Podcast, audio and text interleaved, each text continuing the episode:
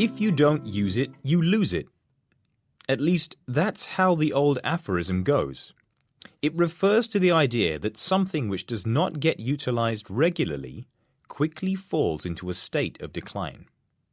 For example, a hobby that you haven't done for a few years, like playing the trumpet. You might find yourself a bit rusty the next time you pick one up, or maybe you've forgotten altogether. Muscles are another example. They will waste away without use. In order to counteract this, people take regular exercise to keep their skills sharp. Well, what about the brain?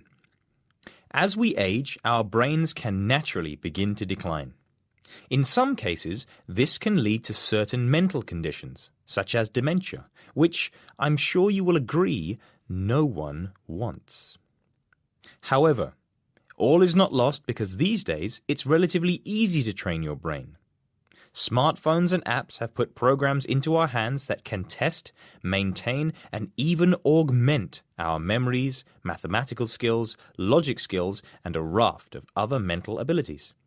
With a little practice every day, we can keep our brains nice and sharp, right? Well, no, actually. According to a report from the Global Council on Brain Health, even though many people thought it was important to play online games, such as puzzles and mind games, which are designed to improve brain health, the evidence of the benefits was weak to non existent.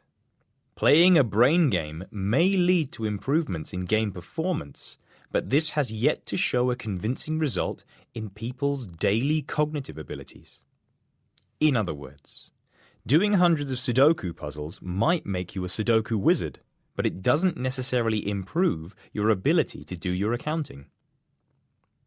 It's not all doom and gloom, though. There are other ways to stimulate the old grey matter. It recommends seeking out new activities that challenge the way you think and are socially engaging while leading to a healthy lifestyle.